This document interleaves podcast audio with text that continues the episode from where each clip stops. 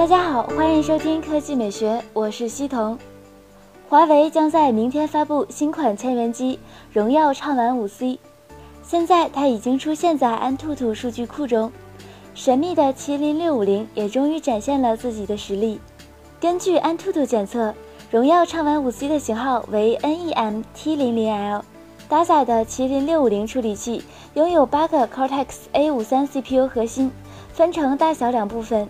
主频分别为二点零千兆赫兹、一点七千兆赫兹，同时整合 GPU Mali T 八三零，制造工艺应该还是台积电十六纳米。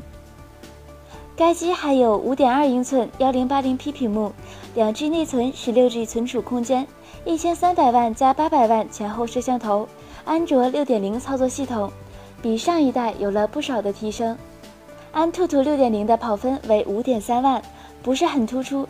联发科黑六 X 十 MT 六七九五可以超过六万分，后者也是八核心 A 五三，但是最高频率达二点三千兆赫兹，同时还有 PowerVR G 六二零零 GPU。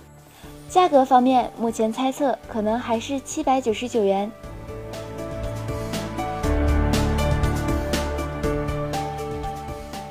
第二条新闻，我们来看一下三星。三星在 S7 大获成功之后，下一步自然是有着大屏机皇美誉的新一代 Galaxy Note 6，而最近有关它的爆料也是接连不断。外网给出消息称，三星正在测试两种不同版本的 Note 6，一个是传统平面型屏幕，另一个则是侧面加装了曲面屏的。Galaxy S7 就同时提供了这么两种版本，但是 Galaxy Note 6极可能只会推出其中的一个版本。这和此前的说法相符合，但是仍然不确定具体会是哪个。显然，三星还在权衡之中。考虑到 Edge 系列曲面屏手机相当火爆，S7 Edge 的销量就明显超过 S7。三星将这一杀手锏推广到 Note 系列也是不足为奇。而且别忘了，三星第一次试验曲面屏就是在 Note 系列上，也就是当年的那款概念机 Galaxy Note Edge。福布斯也是十分赞赏三星打造两个版本 Galaxy Note 6的做法，认为这会给消费者带来丰富的选择，也有利于三星覆盖更多的市场空间。但也同意，如果最终只发布一个版本，同样是合情合理的。至于 Note 6目前正在测试的是单侧还是双侧曲面屏，目前仍然没有进一步说法，估计双侧的可能性比较大。那么问题来了，你是想要平面的还是曲面的 Note 6呢？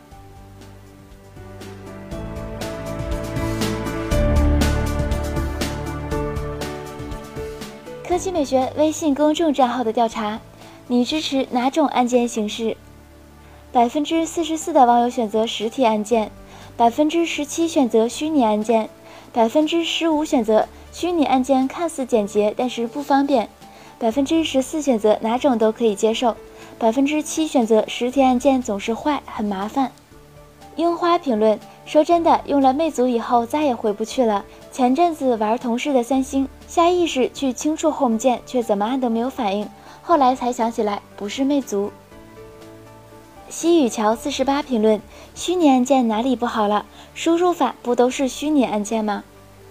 南城南评论：Home 键的精髓就在魅族手上，虽然没有入手，但是体验效果最好。轻触返回，按下主页，长按后台。如果再把左滑、右滑和指纹放进去，M 键将会是 Home 键中的王者。不得不说是个用心的设计。SJY 评论：用华为的习惯了虚拟就知道好了。看视频、玩游戏横屏的时候，隐藏按键不用担心误碰，正常使用的时候占用那么一点屏幕，并没有什么影响。Crazy 海苔评论：不知道你们有没有用过索尼？大法也是虚拟按键，平时浏览文本的时候，虚拟按键的确占用屏幕。但是看电影、图片等需要屏幕的时候，按键是会隐藏的，因此实际上虚拟按键占屏的说法不准确。况且大法屏幕占比也相当不错。赵猛评论：类似于魅族 ZUK 那种按键就比较好，看电影还能把持两边，不怕误触返回键。虚拟按键和用户抢地盘真的不太好。今天的语音就到这里，大家晚安。